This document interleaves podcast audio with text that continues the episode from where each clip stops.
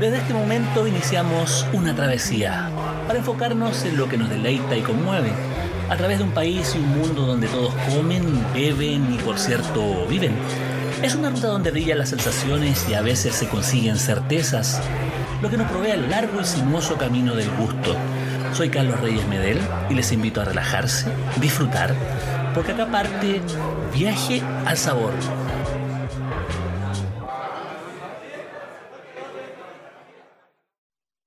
¿qué tal?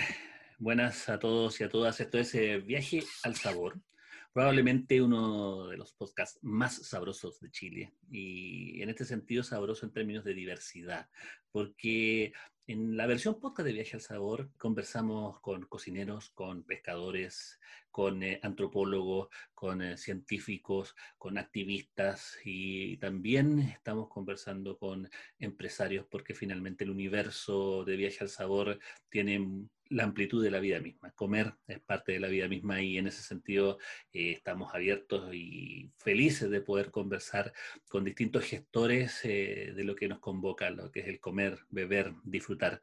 Y por eso estamos conversando con personaje que suele estar tras bambalinas en términos empresariales, gastronómicos, que, es un gestor de, un espacio que ya lleva 20 años, dos décadas en la zona de Vitacura, pegada al río Mapocho, por eso se llama Borde Río. Y no están pasando de lo, mejor, pero también se están haciendo todos los esfuerzos para poder seguir adelante y que esos 20 años se transformen en 20 y en 20, 20 años más. Me refiero a don Mario Astorga, que está junto a nosotros, ingeniero comercial, presidente de Borde Río. Ya le voy a preguntar cómo es esta figura de ser presidente de Borde Río. Y bueno, él tiene muchas cosas que hablar porque tiene una visión muy particular, ya no solo del diagnóstico de la, de la pandemia en términos de cómo afecta al ámbito gastronómico, sino también de las soluciones y de las proyecciones estratégicas a largo plazo. Así que estamos con acá con Mario Estorga. ¿Cómo estás? Carlos, gracias por la invitación. Primero que todo, ¿cómo es ser presidente de Borde Río y no ser gerente, ser dueño? ¿Cómo, cómo funciona Borde Río? Es que, a ver, el Borde Río es un nombre de fantasía eh, que, los concesionarios de, de, esta eh, zona eh, sur del, del río Mapocho le pusimos a la concesión pero en realidad los concesionarios legales somos una empresa que se llama Inmobiliaria Inversiones Santa Mónica, que es una, una, eh, SPA, hoy día antes era una sociedad anónima, y que eh, como toda sociedad eh, tiene un directorio y ese directorio tiene un presidente. Yo soy el presidente del directorio. Hasta hace un tiempo atrás teníamos un gerente general, pero él renunció y por los cambios que había que hacer, yo preferí asumir una suerte de presidencia ejecutiva y no reemplazarlo, porque sentí que habían que hacer demasiados cambios. Justo vino la pandemia, así que nos pidió bien, pudimos tomar las decisiones más rápidamente que cuando se reúne un directorio con un gerente. Por eso me llamaba la atención esto de presidente de, la empresa. Suena lógico ahora desde el punto de vista, porque usualmente uno conversa con los gerentes, porque son los que, los que están ahí activos. Pero finalmente también Mario Torres está ahí, activo, pensando. ¿Qué es lo que piensas ahora, en este momento, hoy, que estamos ya a finales de septiembre, respecto de, qué es lo que hay que hacer en torno al, al fenómeno que nos convoca, que es la pandemia y sobre todo los efectos notables y negativos que ha tenido los restaurantes? Mira, a mi, a mi juicio, el daño más grave que le hace a la actividad económica la pandemia y también el estallido social, en el caso nuestro, en el caso de la gastronomía, no es el daño efectivo de no poder abrir, de no poder vender, sino que el daño de que se pierde el horizonte. Tú no, porque cada vez que tú haces una evaluación económica, tú dices, a ver, eh, necesito tantos años para recuperar la inversión, pero ahora la pregunta es, ¿cuántos años necesito dependiendo cuántos años de pandemia? ¿Cuánto dura esto? ¿Cuánto dura que los aforos van a ser limitados? Que voy a tener un 50% de aforo, un 75% de aforo, un 100% de aforo cuánto dura la FC y hasta qué punto yo puedo recontratar a parte de los trabajadores eh, eh, y, parte mantenerlos en el sistema eh, de congelamiento. ¿Qué va a pasar con los proveedores? los proveedores que tengo van a sobrevivir. Piensa lo siguiente, la gastronomía hoy día da 400.000 puestos de trabajo aproximadamente. Esos 400.000 puestos de trabajo, la gran mayoría son jefes de hogar. Por lo tanto, estamos hablando de 1.300.000 de chilenos que dependen de lo que, esté, de lo que le esté pasando a los restaurantes. O sea, prácticamente el 10% de la población. de la población, entonces no, estamos hablando de tres gatos, o sea, estamos hablando de un sector súper eh, importante desde el punto de vista del empleo.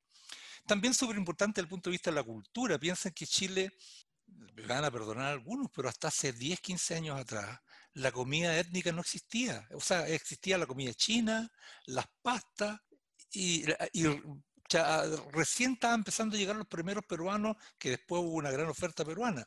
Entonces, que de repente se te muera esta cultura, porque, porque la gastronomía es una manera de viajar por el mundo. La manera más barata de viajar.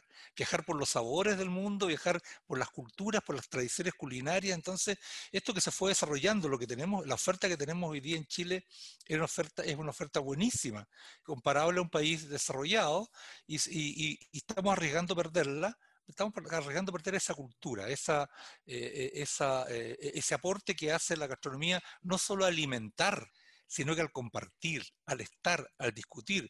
Oye, a, lo largo de la historia, el rol de, de los mesones, piensa los mesones en la etapa de Don Quijote. El, la importancia que tenía el mesón dentro de la historia. Los bodegones, las tabernas, eh, la combinación de, comida y, alojamiento como modo de hospedaje y el concepto de hospitalidad. Así es, y piensa el, rol que cumplió en los cafés en la crisis, en la Revolución de Mayo de París, o sea, los cafés, los cafés de discusión. Entonces, eh, eh, hay un tema que, que, digamos, eh, generalmente la gente habla de la gastronomía como ir a comer, pero hay mucho más, hay mucho más de cultura, hay mucho más de historia, hay de entretención, de aportar a la vida. Además, oye, el hombre trabaja 8, 10 horas diarias, se desplaza, gasta dos más. El comer es la pausa para vivir, no, no, trabajo para comer. O sea, gozo la vida para trabajar, si no, no tiene sentido la vida. Claro, y ahí, está el aporte de, esta cocina pública que desde la, desde la perspectiva histórica yo creo que nunca había estado tan en riesgo porque precisamente se pierden todas estas sensaciones. Y ahí también eh, como, como que formó una pregunta aparte de, aparte de lo que está hablando al principio de esta, del diálogo, ¿cuáles son, eh, no sé, las medidas que se han tomado hasta el momento, que fueron urgentes y muy necesarias para poder mantener a flote la economía completa, se están quedando cortas o no? muy cortísima. Como te decía recién, eh, el 78% de, los, de la gastronomía en Chile es pyme, pequeña empresa. O sea, son empresas que en general parten con lo justo, crecen un poco, pero no tienen nunca un gran excedente de capital para aguantar un chaparrón de nueve meses sin vender nada. Entonces, eso te genera dos dramas.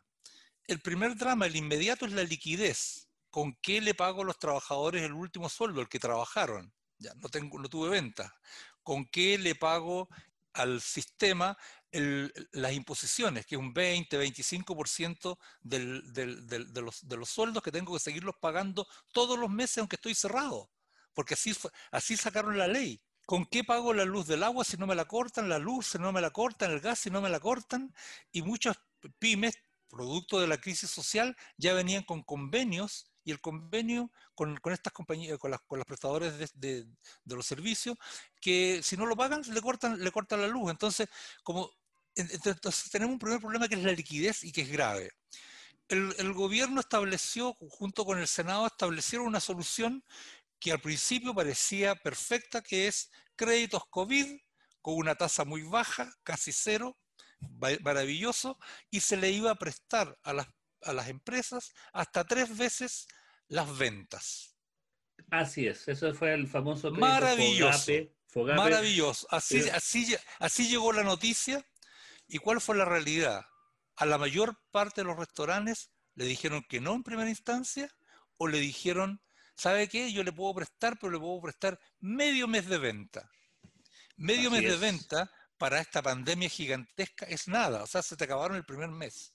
Claro, y ese tipo de, ese tipo de acciones eh, que, también eh, eh, correspondían, digamos, al signo de los tiempos, de estos tiempos. O sea, la banca privada era la que estaba disponible para poder hacerlo, pero finalmente es la que hace, ordena en la fila primero a los que más le convienen en términos comerciales, y esto es un negocio finalmente. Justamente, entonces ahí viene el primer punto. Aparentemente por desconocimiento o poca pericia técnica, la negociación entre la, eh, porque estos, los fondos eh, FOGAPE, COVID, se negocian, hay, un, hay una negociación de un contrato, que es un contrato común para todos, no son individuales, pero entonces aparentemente lo quienes negociaron no pusieron dos condiciones. Mire, esto no, no es para que ustedes elijan a los buenos clientes y, nos, y le dejen al Estado a los malos. esto, es una ayuda solidaria. Claro, esto es una ayuda solidaria por lo tanto yo me comprometo con refinanciarle la cartera completa, pero no solamente a los malos. Ajá, perfecto. Pero finalmente eso no ocurrió. eso no ocurrió. Segunda cosa, que no, segunda cosa que no ocurrió fue decirle, sabe, mire, la pandemia le está afectando a todos, pero hay algunos que le está afectando muchísimo más. Y sobre esos quiero principal atención. Tampoco lo hizo el Estado. Entonces salieron los bancos a prestar plata y le prestaban. ¿A quiénes le prestaban primero que nada? A los deudores de ellos que tenían malos créditos. Ajá, refinanciar lo que ya estaban ahí trastabillando, digamos. claro, hoy, e, entre financiar un refinanciar un crédito de un señor que me está debiendo y que sus garantías son muy debiluchas, y se lo cambio por un crédito con aval del Estado, donde el riesgo que tengo como institución financiera máximo es un 20%, negocio redondo para la banca, el primer, el, gran ganador de, la, jornada. Bueno, como, como, casi siempre, digamos que forma parte, de hace, hace 40 años que no pierden, pero... Entonces digo, ah, hubo una medida correcta, pero sin parámetros de diferenciación. ¿Quiénes son los que más están sufriendo? Tengo que llegar primero con ellos. ¿Quiénes tienen más urgencia? Tengo que llegar primero donde ellos.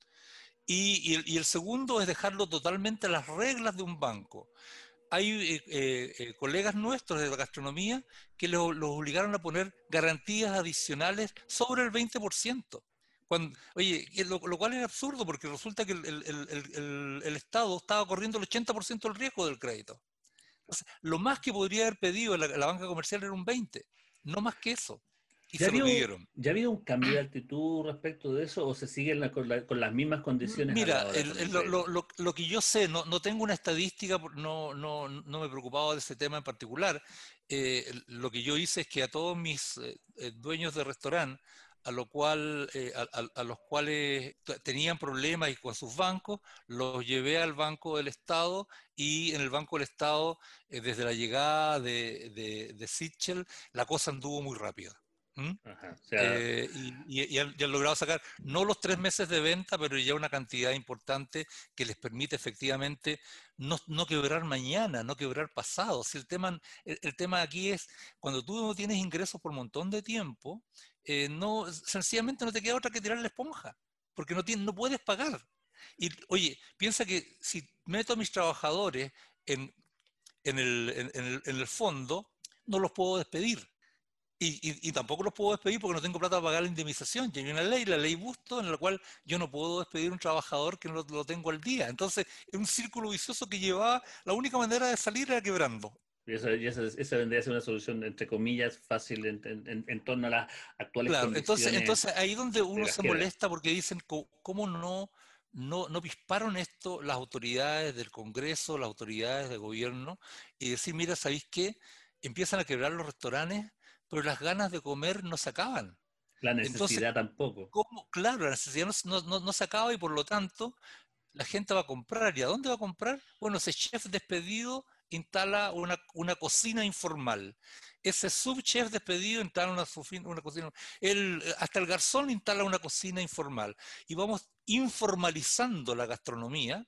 ¿Y cuál es el, el pecado? Que la gastronomía informal no tiene contratos de trabajo, no paga IVA, no paga PPM, no paga impuesto a la renta, y por lo tanto esa gente, si tiene algún problema de salud, son, tienen que ser atendidos por el Estado como indigentes. Y por lo tanto, un mayor costo para el Estado. Entonces tú dices, oye, a ver, estos compadres no están cachando nada. Están, están permitiendo que haya informalidad pero, eh, y, no se dan cuenta que esta informalidad es dispararse en los pies al, al mismo Estado, porque va a tener mucha menos recaudación y va a tener más carga. Claro, finalmente también ahí hay un tema que me gustaría eh, preguntarle. Bueno, estamos conversando acá en Viaje al Sabor con Mario Astorga, presidente de Borde Río. Don Mario, estamos hablando también de eso, de, que al Estado le faltó solidaridad en ese sentido o le faltó visión.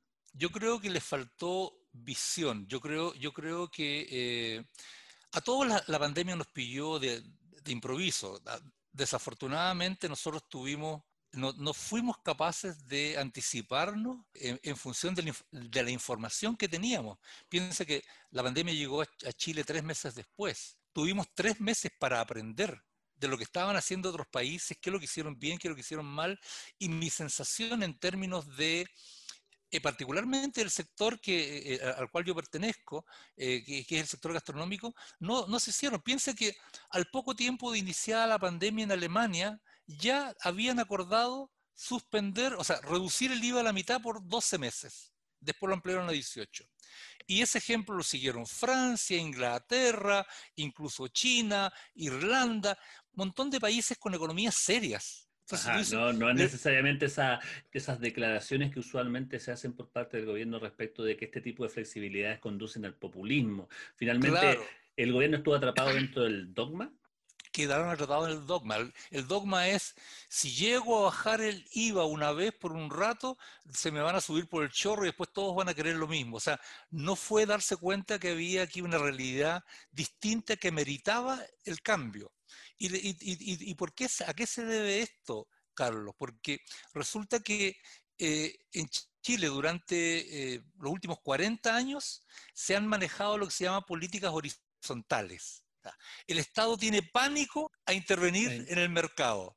Entonces, si yo le doy subsidio a un sector, voy a hacer que todos los inversionistas se vayan a ese sector y ese sector va a estar sobrepoblado de inversionistas y se van a haber salido de sectores en los cuales tenían más ventajas competitivas y, se van a meter en sectores en los cuales no tienen ventajas competitivas, pero hay beneficios eh, impuestos por el Estado. O sea, la teoría está súper bien.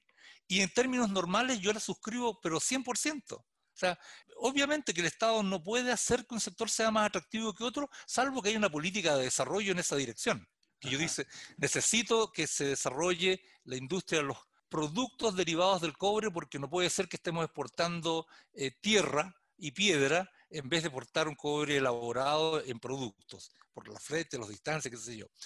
Entonces, Claro, ahí se justifica una, eh, eh, una, inversión estatal o un subsidio estatal para atraer inversionistas. Se justifica la general, en ese sentido. Claro, pero en general yo suscribo, o sea, el Estado no tiene que intervenir, no tiene que diferenciar entre los productores de lechuga y los de ajo, o sea, que, que se las arreglen y yo hago sus instrumentos generales de desarrollo, de promoción, de impuestos laborales, etcétera.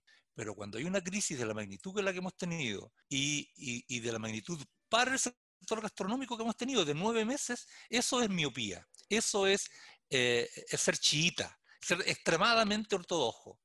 Y no decir, oye, si hay un sector que está sufriendo más, tengo que ser capaz de hacer instrumentos por sobre los demás sectores. ¿Qué es lo que hicieron Alemania? O sea, Alemania, Francia, eh, Inglaterra no le dieron la, reducción del IVA a todos los sectores, no, al sector gastronómico, al sector oreca, punto. Entonces tú dices, ¿pero por qué diablo? Aquí no lo, no lo pueden hacer, no entiendo. O sea, es un tema netamente de, eh, de, credibilidad. Entonces, ¿y qué pasó? digamos, desgraciadamente los dirigentes gremiales que han peleado muy bien muchos puntos, se convencieron de que esto no era posible y dejaron de pelearla. Ahí también hay una, ha, habido una gota porque llevamos seis meses de, pandemia económica por lo menos. Claro. Y eso ha generado también un, cansancio, pero también, por un lado, por un lado cansancio, pero por otro lado unidad en otros aspectos respecto de, de, una solidaridad. Si no nos puede ayudar el Estado, ayudémonos nosotros. Claro, bueno, e, eso sí se ha dado, yo, yo participo mucho del, de los chats que hay entre los dueños de restaurante y hoy día hay un compartir información valiosa para la toma de decisiones impresionante. O sea, estoy muy orgulloso de pertenecer a un sector que se está comportando ahora de una manera tremendamente solidaria. A la altura eh, de las Bueno, claro, entonces, entonces te digo, ¿por, qué yo, yo insisto en dos medidas solamente? Que es una, los créditos COVID a largo plazo porque eso te dan la liquidez, venir a enfrentar, no estar diciendo quiebro o no quiebro, sino que saber que, puedo seguir viviendo aunque esté endeudado. Y, y la reducción del IVA, lo que me cuenta es, si yo la hago bien pensada, es que voy a tener el flujo para pagar mi endeudamiento actual. Entonces, entonces el, restaurante, el, dueño del restaurante puede trabajar en su negocio y no tiene que estar sufriendo todos los días cuándo quiebro. La pregunta terrible. ¿Cuándo quiebro? Porque no puedo ya seguir pagando las imposiciones, no puedo seguir pagando la luz, el agua, el gas. Desgraciadamente hay muchos arrendadores eh, bastante poco solidarios que le cobraron el 100% de los arriendos. Entonces la gente ha tenido que endeudarse con parientes, con amigos, etcétera, para pagar los arriendos otros se los bajaron pero marginalmente. Yo si una persona vive de, arrendar un restaurante y es su único ingreso, bueno, yo entiendo que tenga problemas, pero cuando estamos hablando de fondos mutuos que, que, son dueños de los edificios y que no fueron capaces de ser solidarios, a mí me parece que hay ahí... Eh, hay, un tema, hay un tema de humanidad que también tenemos que revisar eh, en, muchos aspectos. Pero bueno, Mario Astorga, presidente de Borde Río, también eh, en, ese sentido ha ha tenido una actitud como, como empresa que, que, beneficia, digamos, a quienes están integrando, muchos de ellos desde hace 20 años, por de Río, respecto al tema de los arriendos. Me gustaría que me puntualizara eso, pero también eh, qué otras acciones están haciendo también para para poder promocionar y también eh, hacer eh, revivir parte de lo que de lo que es el consumo en restaurantes de ahí de Borde Río.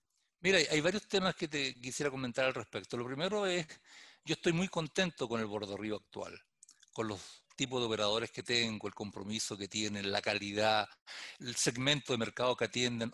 Cuando Río partió hace 20 años atrás éramos un conjunto de restaurantes de mantel largo, formales, pero Chile cambió. Chile cambió y, y, el consumidor más importante que teníamos hace 20 años atrás tenía 42 años. ¿Por qué tenía 42 años? Porque en esa época nos casábamos jóvenes. Y los primeros años de matrimonio estábamos entre los partos, la compra de la primera casa, la segunda casa, el primer auto, el segundo auto, salíamos a comer re poco. ¿ah? Eh, y nos juntábamos, o sea, igual salíamos, pero salíamos a las casas de otros. Y una vez al mes a lo mejor íbamos a un restaurante con un grupo de amigos. Eh, pero eso cambió totalmente. Hoy día los principales consumidores en Chile son entre 20, de gastronomía, tienen entre 25 y, 40 años porque eh, la mayoría viven con sus papás todavía, la mitad o el 60% del sueldo se lo echan, se lo comen, se lo ponen, ¿ah? o ropa, o comida, o trago, o diversión. Entonces, eso cambió dramáticamente y, nos obligó a cambiar como, como Borde Río y tener hoy día una oferta muchísimo más eh, juvenil que antes. O sea, tenemos cuatro restaurantes que responden claramente y vamos a tener próximamente un quinto, que responden claramente a ese, eh, a ese público un poco más joven. Entonces, eh, ¿por qué estaba diciendo esto? Porque estoy contento con la mezcla y quería, y, nuestra intención era que todos los restaurantes sobrevivieran, no perder ninguno. Y por eso que eh, tomamos dos medidas que, son relevantes. La primera tiene que ver con los garzones. Todo el mundo sabe que los garzones, que generalmente los restaurantes, el 99% les paga el mínimo.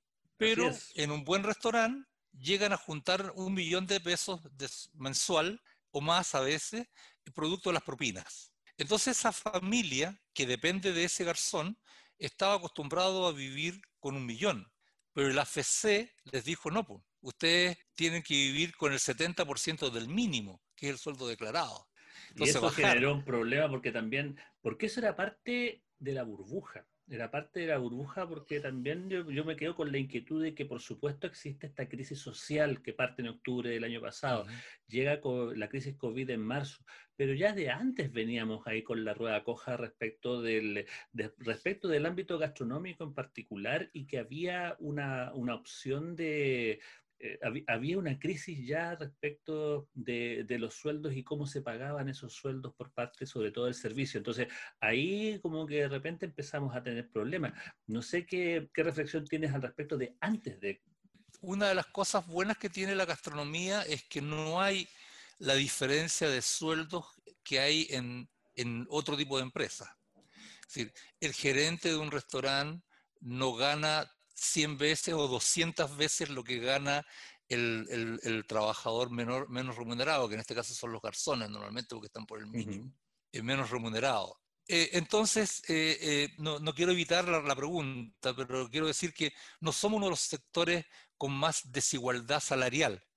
Sí hay un tema de formalización. Creo que ya Chile está en condiciones de empezar a pensar cómo corregimos el tema de las propinas. En la mayor parte de los países la, la propina no es el 10%. En Europa, por ejemplo, en España es un euro, dos euros, porque ya el trabajador tiene un buen sueldo asegurado desde el empleador. Es un tema que tenemos que, e-, evaluarlo y avanzar, porque el mal sueldo, el sueldo mínimo, hace que el fondo de pensiones de ese trabajador sea muy bajo, hace que el plan de salud de ese trabajador sea muy bajo. Entonces, los sueldos formales más altos permiten que la previsión de ese trabajador le permita con sus propios fondos ir a la salud y tener una jubilación y no tener que depender nuevamente de la solidaridad del Estado. Entonces ahí hay un tema que el Estado tiene que, tiene que meterle mano, porque al, Estado le está, le, está significando costos el que este trabajador se, le imponga por 300 mil a pesar de que todo el mundo sabe que gana un millón.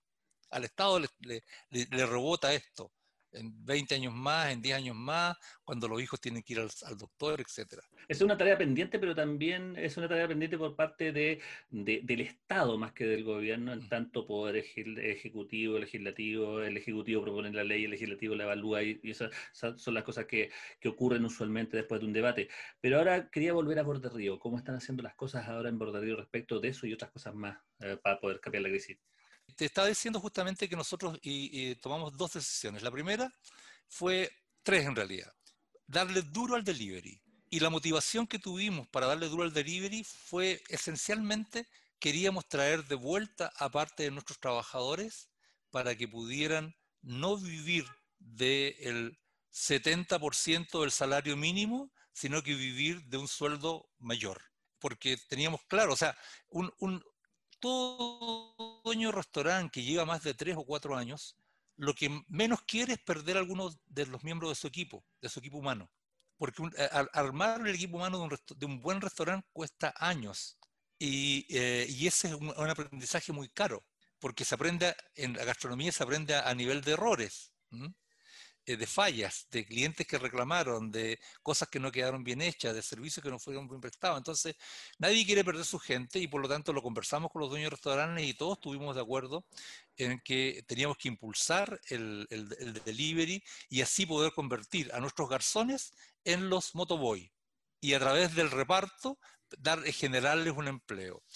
Y esto fue muy bien recibido por la gente. La gente le encantó encontrarse con, cuando se iban a dejar los pedidos con su mozo, su garzón de siempre, que le fuera a dejar los pedidos. Hay clientes generosísimos que les daban unas propinas espectaculares a los motoboy, además de lo que se le cobraba por este servicio. Esa fue la, medida y en paralelo con eso, a los pocos días de empezar la pandemia, yo tengo el orgullo de decir, en Borde Río tomamos la decisión de cerrar antes que lo decidiera el Estado antes que lo decidiera el gobierno.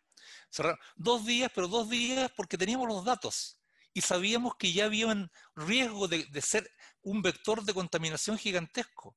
No estábamos dispuestos a enfermar ni a nuestros trabajadores ni a nuestros clientes. No estábamos dispuestos a correr el riesgo y todavía, como no había eh, madurez cívica de la gente al respecto, eh, la gente tenía fiebre, pero seguía saliendo a comprar, a comer, eh, a piensa la cantidad de casos que hubo de gente que ya estaba diagnosticada y seguían haciendo su vida común y silvestre. Entonces, bueno, dijimos no, basta y, y cerramos Borde Río dos días antes que la autoridad. O sea, fuimos eh, precursores, por así decirlo. Está el cierre y Lo segundo fue, sabiendo que eso iba a, desmedro, en desmedro nuestro, porque otros los, restaurantes estaban abiertos. Por lo tanto, lo único que estábamos logrando era salvar a nuestra gente y a nuestros clientes, pero, pero los otros restaurantes podían seguir vendiendo.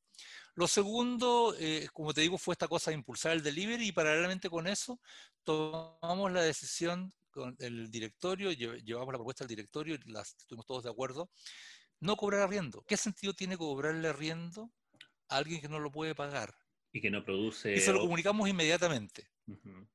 claro, porque en definitiva eh, eh, no, no, quiero ser una inmobiliaria, un, centro gastronómico que gana plata producto de, de 15 demandas a sus operadores. Eh, eh, es, ridículo, o sea, no, eh, no, saca del giro, nos cambiamos de giro. ¿ah? ahora me parece en giro litigante, ¿ah? judicial. Ahora me parece interesante eso también porque, porque uno de los grandes temas, sobre todo en las áreas donde hay un desarrollo gastronómico importante, es el tema de los arriendos desde el punto de vista inmobiliario. O sea, en, Vitacura se mm. cobran cifras que superan los 10 millones de pesos, que como algo normal, en los malls unas cifras mucho mayores sobre todo. Eh, ¿Qué futuro tiene desde el punto de vista inmobiliario el cobro de los arriendos? ¿Qué factor va, a llevar para más adelante ese, tema que es muy importante y que también es objeto de debate incluso internacional? Mira, yo lo que siento es que eh, hay una nueva realidad en, en, relación a los contratos de arriendo de restaurante.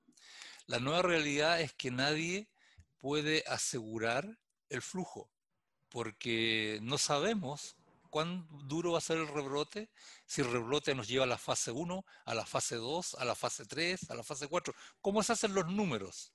Entonces eso va a llevar a una variabilización de los contratos de arriendo, con fijos muy pequeños y riesgos e ingresos variables, o sea, renta sobre las ventas.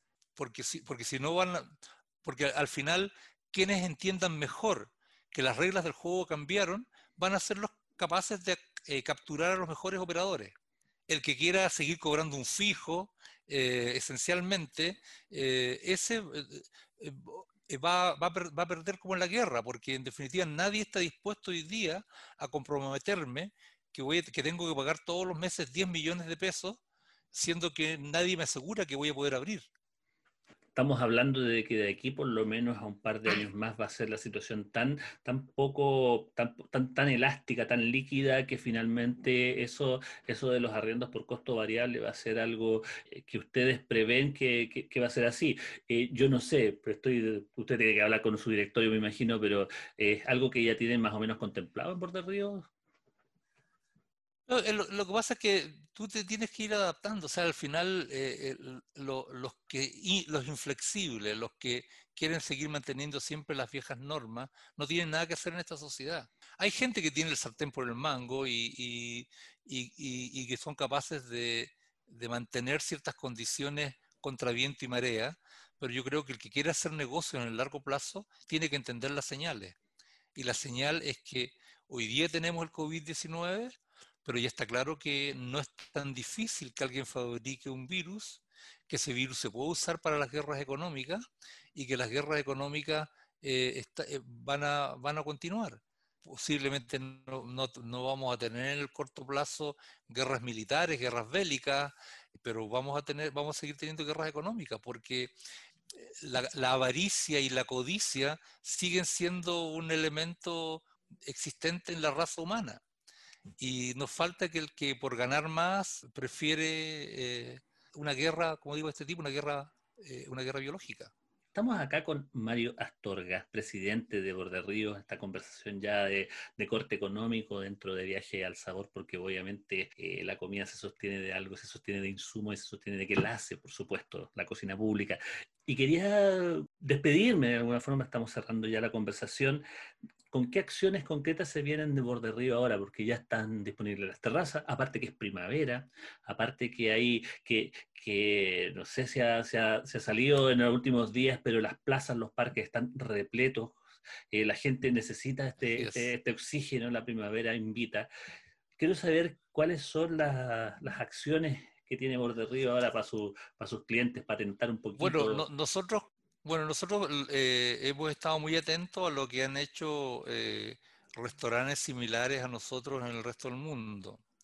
Lo primero que, o lo que salimos ya hace dos meses atrás fue que hicimos unas greenhouses, eh, estas cabinas transparentes, invernaderos, que permitían que un, claro, transparentes, que colocados en los lugares, que Borde Río, para el que no lo sabe, tiene un emplazamiento excepcional. Eh, se mira el río, claro, lleva poca agua el río, pero igual tiene un cauce precioso en esta época, sobre todo con dedalitos de oro amarillos y, hierba. Bueno, de hecho el río está llevando más agua que nunca. Al frente tenemos el club aéreo, que eh, es muy hermoso ver aterrizar y, despegar a los aviones. Eh, más allá está el Manquehue, verde siempre todo el año, y al fondo la majestuosa eh, cordillera. Entonces, eh, estar mirando un río con la cordillera a la vista, con el club aéreo y el Manquehue es, es espectacular. digamos, la idea fue llenar Borde Río de estas greenhouse para poder ampliar el aforo que el aforo estaba previsto que en la primera fase, en la fase 4, fuera solamente un 25%. Entonces, estas greenhouses que como iba a ser más pegado al invierno, nos permitían esto. Bueno, eh, las greenhouses las mandamos a hacer, están ahí todavía disponibles, todo, lo más probable es que no las alcancemos a usar mucho, a, pesar de que en la noche, ustedes saben que Santiago, por la, cercanía de la cordillera, refresca bastante y son muy agradables. Después eh, vino eh, este anuncio repentino del gobierno, producto en parte a la presión de la misma del mismo gremio de la gastronomía, de que nos dejaron abrir en la tercera fase, con, en, las terrazas con un 25% de aforo. Sobre las terrazas eso significaba dos metros de distancia. Bueno, aquí fuimos nosotros los chiitas, porque dijimos, si la norma nos pide dos metros, vamos a tener los dos metros y tenemos guardias que están permanentemente asegurándose que haya dos metros entre mesa y mesa. Eh, con unos palitos ahí que miden dos metros controlando. Porque en definitiva, eh, si la autoridad, después de distintos estudios, define que esa es una distancia que asegura eh, una menor posibilidad de contagio, hay que cumplirla. Hay que cumplirla, ¿no?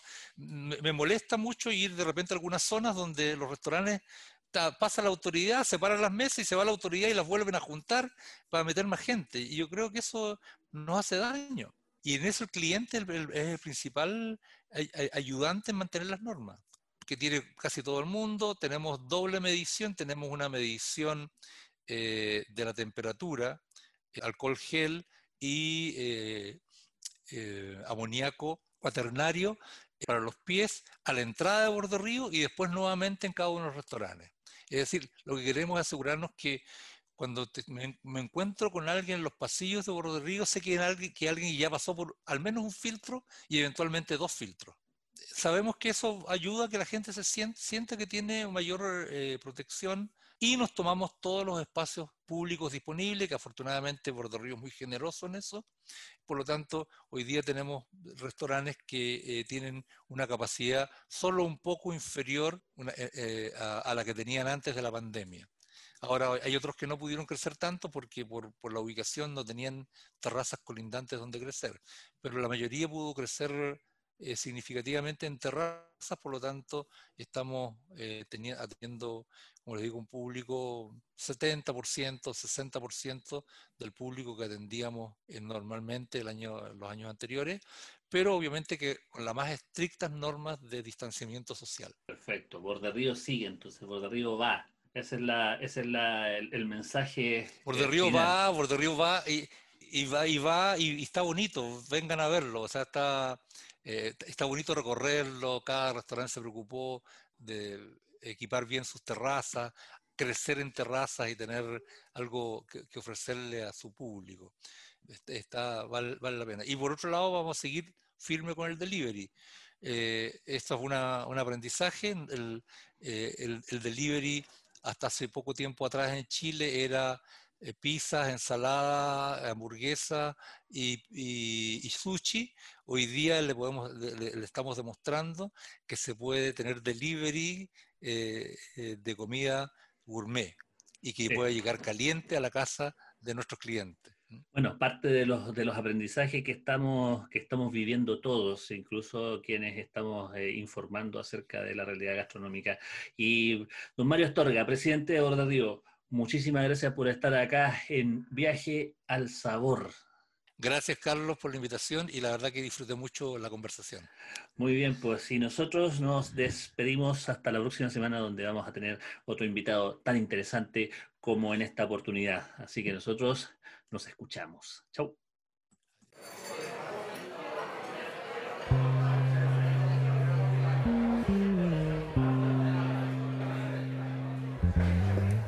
vamos, pero solo de momento.